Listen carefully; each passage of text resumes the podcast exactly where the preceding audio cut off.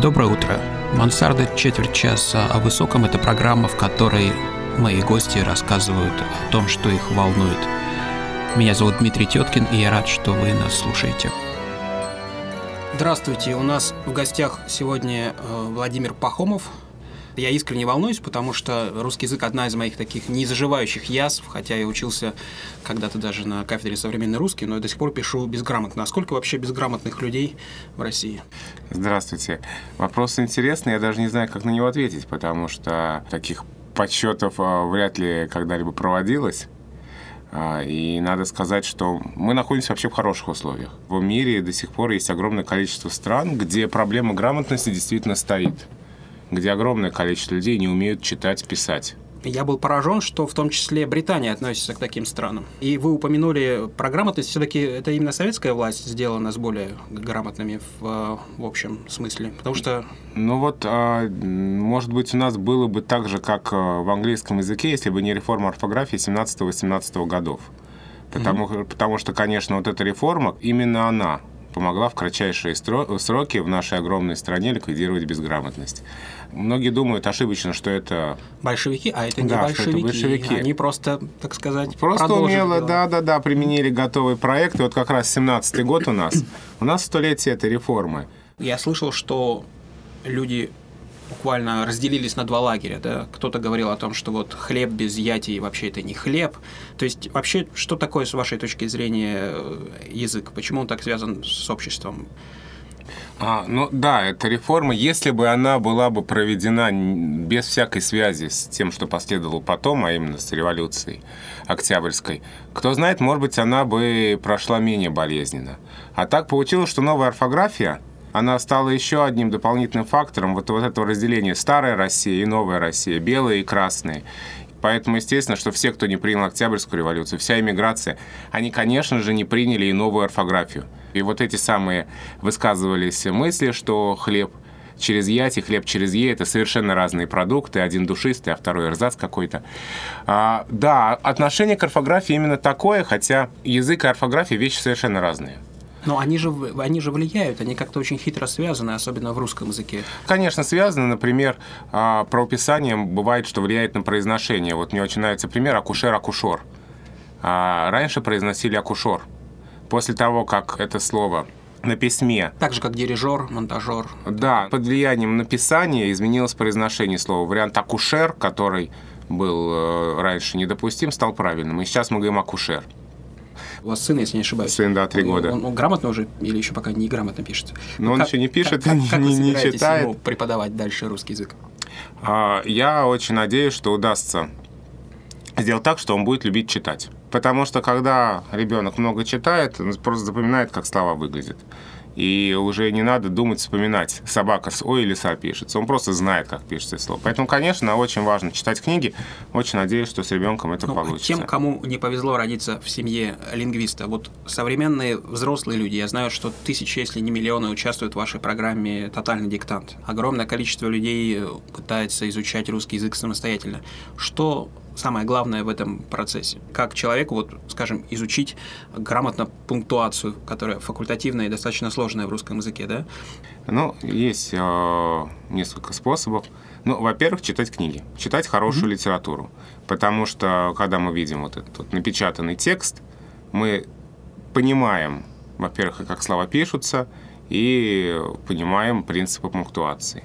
Во-вторых, есть курсы русского языка для взрослых, и в том числе курсы подготовки к тотальному диктанту, которые проходят каждый год. И они бесплатные, Они бесплатные, да, они проходят, они начинаются в феврале, рассчитаны на то, чтобы вспомнить основные правила, которые будут в тексте тотального диктанта.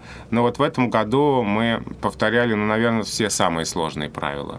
А, ну, есть все-таки интернет-ресурсы. На грамоте есть интерактивные диктанты, можно проходить диктанты и вспоминать правила. И вы разрабатываете игры сейчас. Это что такая за сфера? Ну вот это мобильное приложение игры Грамоты.ру. Там, сначала, там есть интерактивные диктанты, и там э, пока игра орфография. Ну, то есть вставить букву в слове. Э, хотим сделать орфоэпию. Ну и дальше в перспективе назначения слов на историю географических названий. Ну, вы предсказаниями занимаетесь? Вот э, как вы думаете, что будет происходить дальше? Вы можете сказать, что будет языком через 10 лет, через 50 лет, через 300 лет? Ну, что можно точно сказать? Пока язык живой, он меняется. В нем меняются а, и место ударения в словах, и значение слов, возникают и рушатся целые грамматические категории. Такие как, например? Ну вот было в древнерусском языке шесть типов склонения существительных. Двойственное число. Было двойственное число, да. У глагола было четыре формы прошедших времени. Аорист, имперфект, перфект, плюскомперфект. Сейчас у нас три типа склонения существительных. Сейчас у нас единственное Ну, то есть все не так плохо, число. уже проще изучать русский язык, чем раньше. А, да, да, и вот удивительное дело наблюдают лингвисты. Мы знаем, что эволюция — это всегда путь от простого к сложному. Но вот в языке почему-то ровно наоборот. Эволюция языка — это переход от более сложного, разнообразного количества форм к меньшему количеству форм. Ну, то есть мы докатимся до эсперанто? Нет. Дело в том, что язык эволюционирует таким образом. То есть он меньшим количеством форм умеет описать больше явлений окружающего мира. Тот русский язык, который будет через 500 лет, будет соотноситься с современным русским языком, но примерно так же, как с нашими современными текстами соотносятся тексты Ивана Грозного. Что-то в них можно понять. А что-то в них нельзя понять э, без специальной исторической подготовки. То есть даже не все лингвисты Ну, разберутся. сами вы читаете на старославянском, на всяческих таких... вот- Я не специалист по истории языка, но, например, вот э, по берестяным грамотам это надо быть ну, к специалистам уровня Андрея Анатольевича Залезняка, чтобы разбираться в берестяных грамотах. А это русский язык э, 700 лет назад, 800 лет назад. Лингвисты, кто-то с сочувствием, кто-то с ужасом говорит про лингвофриков. Что это за явление, когда огромное количество людей пытается найти тайный смысл в каких-нибудь рунах, знаках или каким-то образом перепрочесть своей собственной этимологией?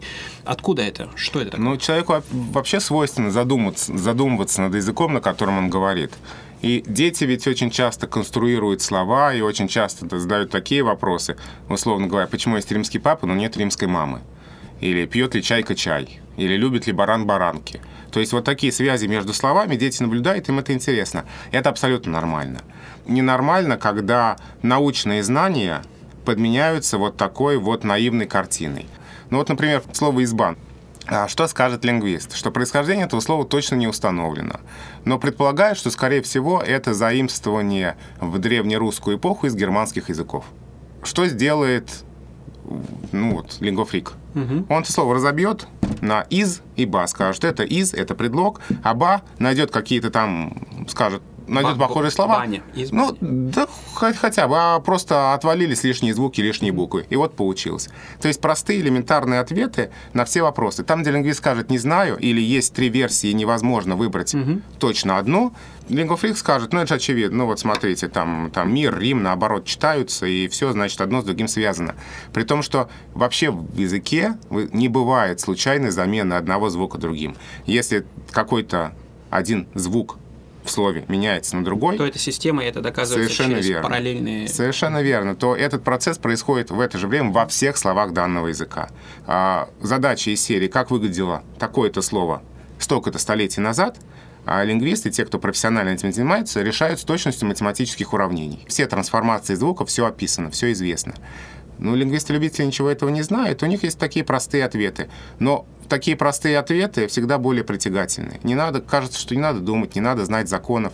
Достаточно просто прочитать «Мир, Рим» наоборот, и вот ты уже вот вывел целую теорию. Что вы думаете про заимствование? Мы все помним про пушкинские издевки над э, нашими защитниками отечественных макроступов, или как они там правильно назывались. Да, да, да. Исконно русское это что? Оно вообще есть или у нас все заимствовано? На самом деле русский язык, и это удивительное его свойство, он заимствует во всей эпохе под такой непрекращающийся ропот его носителей, что заимствование плохо, что русский язык гибнет, что вот у нас слишком много слов из других языков, неужели не хватает русских. Язык заимствует всегда во всей эпохе из разных языков, носители языка недовольны. А можно понять, почему недовольны. Потому что этот э, процесс имеет затишье, периоды затишья, периоды всплесков. Вот сейчас мы пережили очередной всплеск. Связанное с английскими... Ну, конечно, конечно. Сейчас это английский язык, в основном и это термины информационные, коммуникационные, Политические. финансовые, политические, конечно. А почему Их- это происходит? Почему нельзя сказать управляющий, а мы говорим мен- менеджер? Потому что это больше социальный статус у этого слова. Потому что мы хотим быть как они. Здесь много причин. А причина и в том, что иногда э, иноязычным словом удобнее сказать то, быстро и коротко, для чего в русском языке понадобилась бы описательная конструкция. Например, логин вместо учетная запись пользователя. А, и- иногда бывает, что русское слово и иноязычное по-разному вроде бы обозначают сходные вещи. Ну вот классический пример уборщица и клининг, там специалист по клинингу. Ну уборка и клининг все-таки разные вещи. Уборка это, уборщица это баба Дуся со шваброй, а клининг это уже как- современный так же, как уровень. у да. Киллер и убийца. Ну, в общем-то, да. Киллер это не просто убийца, а наемный, платный, профессиональный убийца. А чувств- Чувствуется лексикограф. Иноязычные слова точнее помогают нам а, описывать и реалии окружающего мира. И, как правило, вот убийца более, более общее, да? А киллер — это вот уточнение понятия. И там чизкейк — это не то же самое, что запеканка. Кекс — не то же самое, что маффин.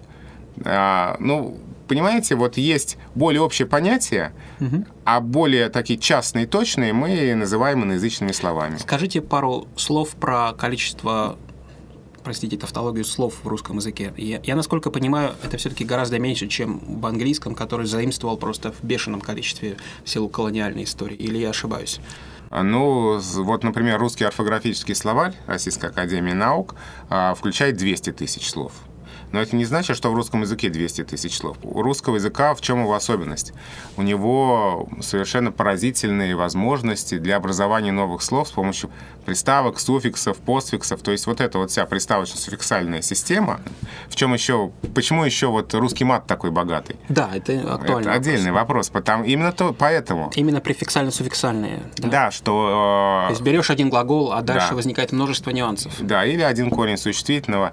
Ведь корней-то мало. Но вы на грамоте ведь не обсуждаете такие вещи. Я как-то проверял, по-моему, там звездочки или как-то вас... Нет, ну эти слова просто не включаются в э, словник а, Но у вас должна быть какая-то специальная, видимо, служба, да, секретная, очень секретная служба грамота.ру, которая именно по ненормативным словам. Но если нас спрашивают про написание, например, мы по почте отвечаем, чтобы это просто не выставлять на ленту.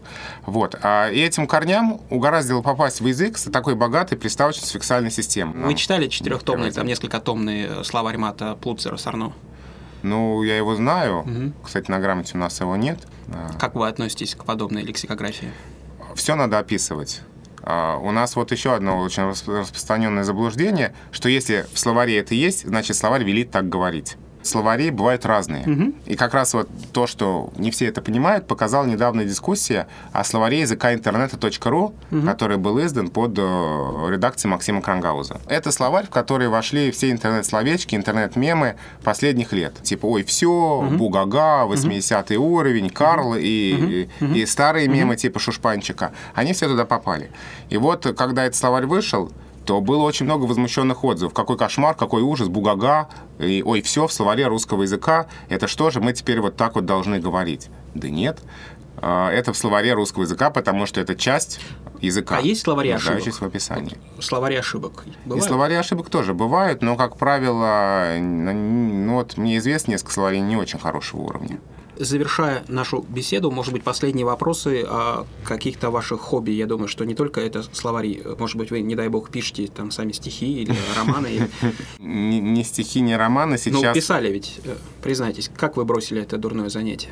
Нет, ну Как вы докатились до, до, роли редактора, начиная с, с возвышенной роли пиита? Докатился до роли редактора я просто потому, что мне очень повезло попасть в редакцию «Грамоты». Меня туда привела моя вузовская преподавательница, и вот уже 13 лет я с проектом связан. Сейчас какие есть еще занятия, кроме «Грамоты»? Ну, во-первых, это радиопередачи, а, игра слов на радио России Культура, говорим правильно, на радио 7 на семи холмах. Отдельная часть работы и жизни – это тотальный диктант. То, что вне этого, мы сейчас с коллегой работаем над книгой для маленьких грамотеев. Для детей, но это возраст не начальная школа, а скорее вот 10-12 лет, то есть это 5-6 класс, где рассказываем об истории слов, какие-то вещи связанные с орфографией, с ударением, ну так, чтобы это было понятно детям. Мгм. И, наверное, самый последний вопрос, если можно, ответьте на него односложно, хотя это тоже провокация. Э, ЕГЭ все-таки как экзамен э, должен быть отменен или нет? Нет, потому что он... Э... Достаточно. Остановимся на этой драматической Хорошо. ноте. Все остальные могут узнать подробности на радио, в ваших текстах и, конечно, на портале Грамота.ру. Огромное спасибо, было очень интересно. Надеюсь, что я в следующий раз стану еще более грамотной, и мы с вами попьем кофе, уж не знаю в каком роде. Спасибо. спасибо.